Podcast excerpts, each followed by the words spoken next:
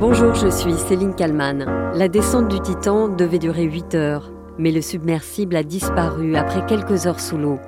Les cinq passagers rêvaient de voir ou de revoir l'épave du Titanic.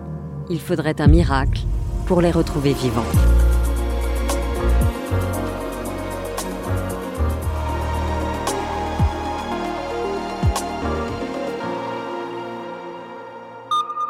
Le temps est écoulé. Les réserves d'oxygène sont vides. Ces réserves qui permettaient d'espérer encore. Sur le papier, le petit submersible de 6 mètres de long disposait en tout de 96 heures d'autonomie. Les cinq hommes à bord n'avaient pourtant signé pour ne rester que quelques heures à l'intérieur. À bord donc, celui sans doute qui connaît mieux que personne l'épave du Titanic. L'ancien plongeur français, ex-officier de marine, Paul-Henri Nargelet, 77 ans. Il a plongé dans la zone une trentaine de fois. À bord aussi, le milliardaire britannique Amish Harding, 58 ans. Un richissime homme d'affaires pakistanais, Shahzada Daoud, 48 ans, qui a offert à son fils Suleiman, 19 ans, l'exploration d'une vie. Et puis enfin le patron américain de la société qui a construit le Titan, Stockton Rush. Sa mission Piloter le submersible.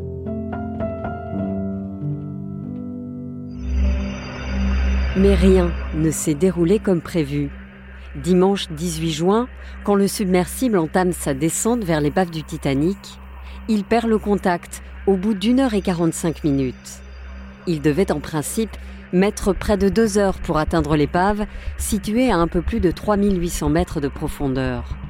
L'objectif ensuite était de rester quelques heures sous l'eau pour observer ce qui reste de la carcasse du Titanic. Le submersible devait refaire surface à 19h maximum. On en vient à cette course contre la montre au large de l'Atlantique, situation terriblement angoissante. Ce soir, un submersible parti dimanche explorer l'épave du Titanic avec cinq passagers à bord. Le voilà, ce submersible euh, qui est en train de plonger. Il a disparu. Aucun contact avec le Titan, c'est son nom, depuis maintenant 48 heures. Après l'annonce de la disparition de l'engin, d'importants moyens de secours sont déployés, car le temps est évidemment compté.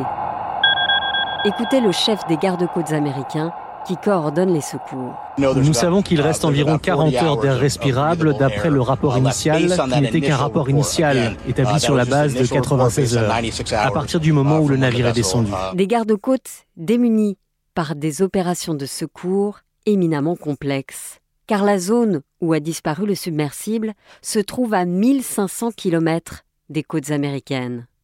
Antoine Hollard, correspondant BFM TV aux États-Unis. Ça veut dire qu'il y a un temps de trajet très important pour les moyens de secours.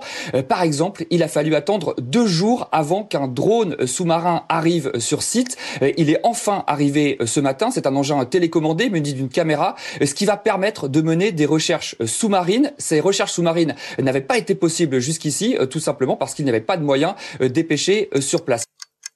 Les heures passent. Et puis soudain, l'espoir renaît. Des bruits sont détectés sous l'eau.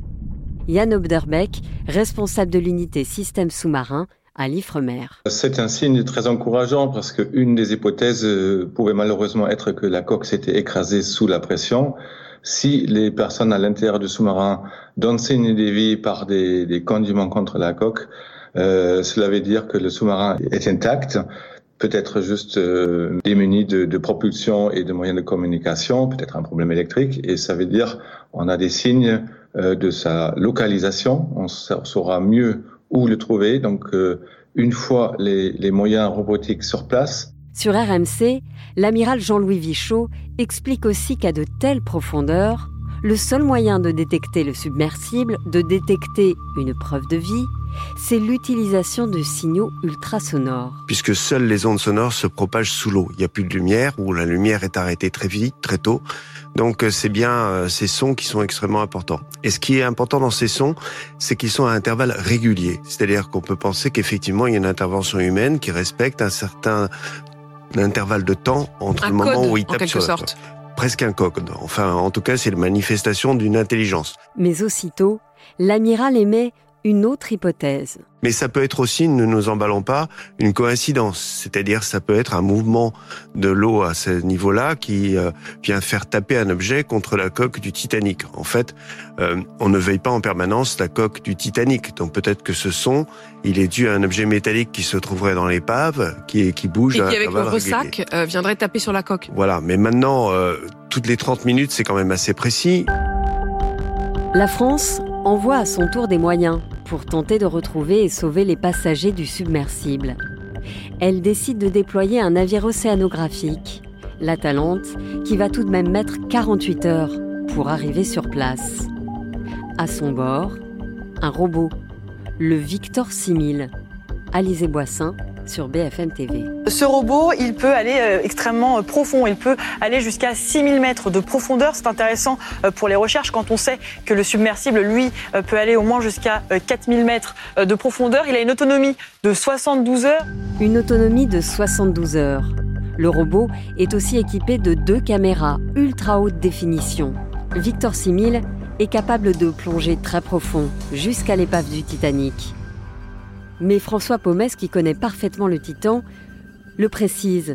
À lui seul, il ne pourra pas remonter à la surface submersible, même s'il le retrouve. C'est un petit rover de 4 tonnes comparé aux 10 tonnes de Titan. Donc avec son petit bras, il peut le dégager. Plus la pression. On oublie une chose, c'est que la surface hein, de fouille, c'est 5 km par 8 km. C'est là où, euh, où est le Titanic. Les fonds, c'est très escarpé comme des montagnes. Les conditions sont dantesques en surface, mais aussi sous l'eau. Donc on est vraiment dans les pires conditions. On n'a jamais euh, euh, récupéré un navire ou un, sous-marin dans de telles profondeurs. Le maximum, c'est 500 mètres. Donc là, imaginez, on est huit fois mmh. plus profond dans des conditions qui sont euh, inédites. Un autre robot, canadien celui-là, ratisse aussi la zone.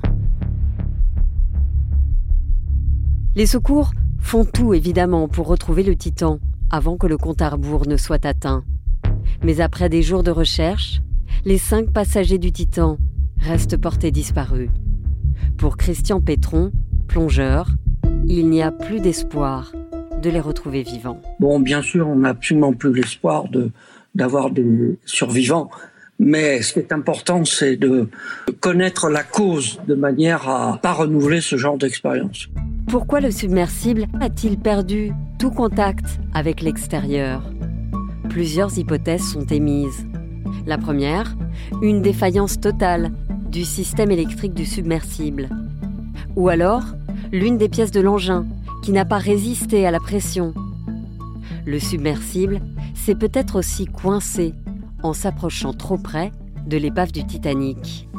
Autre hypothèse, le submersible est peut-être aussi remonté à la surface. Le problème est le même.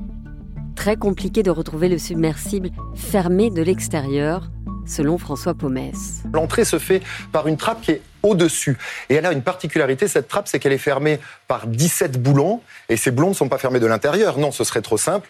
Euh, ils sont fermés de l'extérieur. Donc vous avez des techniciens, avant le départ, qui ferment les 17 boulons, qui vérifient que tout est bien étanche. Vous l'avez compris, même si le submersible est remonté à la surface, les réserves d'oxygène ont continué à être consommées. Parce qu'il ne peut pas pomper l'air à l'extérieur, il est fermé hermétiquement. Donc il faut impérativement que des gens ouvrent le hublot euh, extérieur, la trappe, pour les sortir avant la fin de François Pomès explique aussi que le manque d'oxygène n'est évidemment pas la seule problématique. Il faut pas oublier cette petite camionnette extrêmement exiguë qui fait pas deux mètres de hauteur.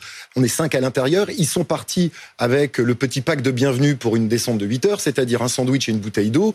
Et donc la bouteille d'eau, elle doit tenir euh, c'est 96 heures aussi, sachant qu'au bout de trois jours sans boire, c'est déjà compliqué. Donc, c'est pas uniquement l'oxygène la problématique. La nourriture, l'oxygène, le stress, la promiscuité dans cet espace réduit. À l'heure où j'enregistre ce podcast, le submersible et ses cinq passagers n'ont pas été retrouvés. Les secours, évidemment, poursuivent leurs recherches.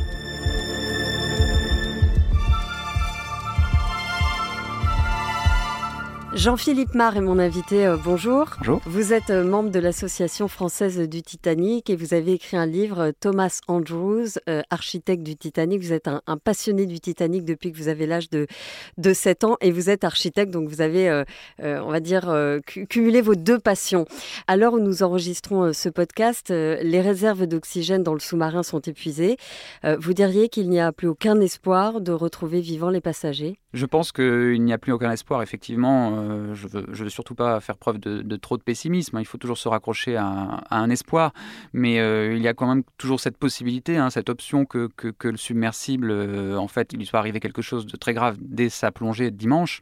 donc, mis à part des, échos qui ont été entendus par des sonars ces derniers jours, qui étaient à peu près le seul espoir que, le submersible soit encore intact au fond de l'océan, voilà, il y a quand même beaucoup de faisceaux qui, qui emmènent à penser que l'issue n'est vraiment pas bonne. En plus, c'est une zone de, recherche qui est considérable. C'est, on parle de 20 000 euh, km. Tout à fait, oui, 20 000 km. Bon, ça, ça, parle peut-être pas aux gens, hein, mais c'est à peu près l'équivalent de 3 ou 4 départements français. Donc, c'est, une, une, surface qui est absolument colossale. Euh, alors, même si on sait, évidemment, euh, la zone de recherche, c'est, autour de l'épave du Titanic, il est possible que le submersible, il, est dévié de sa trajectoire, avec des courants sous-marins qui peuvent être très, très importants dans, dans ces zones, qui se soit énormément éloigné de sa, position initiale. Donc effectivement, la zone de recherche est absolument considérable. Un avion, ça a une boîte noire. Ici, euh, il n'y a rien, aucune donnée GPS, rien du tout. La seule chance euh, finalement euh, de, retrouver ce submersible, c'est peut-être qu'il se soit coincé dans l'épave du Titanic. Oui, il y, a cette possibilité effectivement que, lors de sa descente et de son, exploration, il, est, il, se soit coincé dans l'épave parce que parce que c'est un, site vraiment très dangereux. Hein. L'épave du Titanic, elle, elle est en train de se, de, s'effondrer, on le sait hein, depuis, quelques années déjà. Euh, donc c'est un site qui est, assez dangereux. Si ça devait être cette hypothèse qui correspondait à la réalité, le, navire s'est cassé en deux, donc c'est une étendue déjà en soi qui est très importante. Et il ne faut pas oublier qu'à 4000 mètres de profondeur, on ne voit rien du tout en fait, il n'y a aucune visibilité. Donc même si, si, on devait plonger à 4000 mètres et faire le tour de l'épave et du site de l'épave, euh, ça prendrait un temps considérable et ce serait des efforts, euh, des efforts énormes. On le sait, les passagers ont déboursé chacun 230 000 euros pour faire partie de cette mission. Euh, on parle d'un tourisme à haut risque, euh, mais finalement, pourquoi faire? Je crois que, que, chez certains, certaines personnes, euh, alors je ne veux pas dire que ce sont des, des, personnes qui sont riches, donc oisives, ce serait un raccourci un peu, un peu, un peu facile, mais en tout cas, il y a, y a, chez cette, notamment un personnage qui, qui, était à bord, qui est un, milliardaire britannique. Amy Sharding, Voilà, qui, a, qui l'année dernière était, était parti dans l'espace. Je crois qu'il y a quand même toujours cette, volonté de, vivre des sensations fortes, de partir dans des aventures un petit peu, un petit peu extrême. Et il y a ce goût vraiment voilà, de la prise de risque euh, consciente, hein, parce que je pense que ces gens euh, savaient dans quoi ils s'embarquaient. Mais euh, voilà, il y, y, a un goût de l'aventure qui prime sur la prise de risque. À bord de ce submersible, il y a aussi euh, ce Français, euh, Paul-Henri Narjolet, qui lui euh, est descendu des dizaines et des dizaines de fois à hauteur de cette épave. Il a remonté des objets qui ont appartenu à certaines victimes et qui ont donc été restitués à, leurs descendants. C'est cela aussi qu'il pouvait aller chercher? Je crois, oui, effectivement. Il y, a le mythe du Titanic déjà qui, attire et qui fascine. Donc les gens qui, sont, sont embarqués dans ce, dans ce submersible, euh, il y avait évidemment la volonté de, voir le Titanic de ses yeux. Euh, Paul-Henri Narjolet euh, lui-même, qui, vous l'avez dit, connaît le site de l'épave mieux que personne. Hein. il a plongé plus d'une trentaine de fois sur, le Titanic.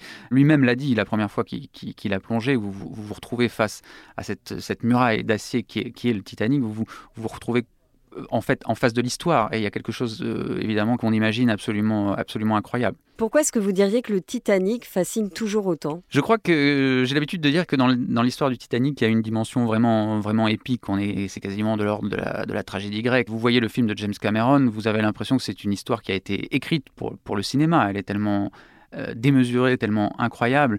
Et il y a quelque chose dans, dans l'histoire du Titanic qui, parle un petit peu à toutes les époques aussi. C'est ce côté euh, de l'homme qui, veut triompher de, la nature, qui croit avoir, dominé les éléments avec un, objet euh, voilà, qui, est ultra perfectionné.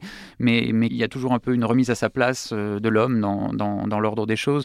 Et, je pense qu'il y a une dimension presque peut-être un peu ésotérique dans tout ça, hein, du drame du Titanic. Vous, vous, vous, me disiez, lorsqu'on a préparé cette interview, qu'à l'âge de 7 ans, vous avez découvert le Titanic. Et là, vous avez eu un, un espèce de de flash, de coup de cœur, de passion Oui, je ne saurais pas l'expliquer. Je, je, me suis retrouvé à l'âge de 7 ans face à, face à une maquette du Titanic et, et, je n'avais jamais rien. Vous imaginez, à 7 ans, le Titanic, euh, on ne sait pas trop ce que c'est, mais, mais c'est même le bateau en lui-même m'a fasciné. Je trouvais qu'il avait il était très beau, il y avait quelque chose d'extrêmement majestueux. Donc j'ai mis un doigt dedans, euh, j'ai envie de dire, par, par, par cette porte d'entrée. Et c'est vrai que depuis 30 ans, euh, le Titanic ne m'a plus jamais quitté. Oui, je précise à, nos auditeurs, vous avez une trentaine d'années.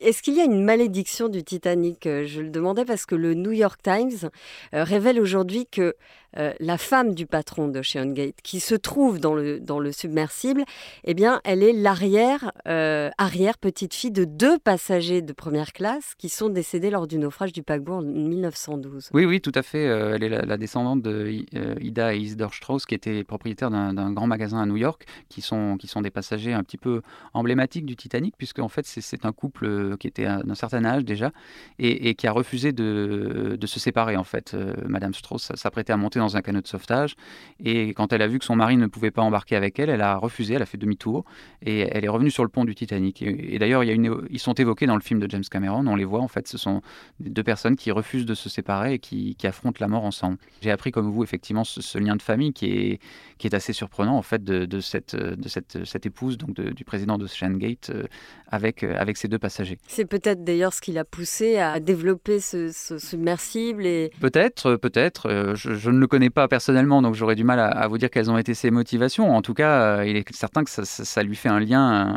important avec, avec l'histoire du Titanic et et, qu'il est possible qu'effectivement, euh, ça l'ait motivé à, à, se lancer dans cette entreprise. Je vous remercie beaucoup Jean-Philippe Marr d'avoir répondu à mes questions pour le titre à la une. Merci à vous.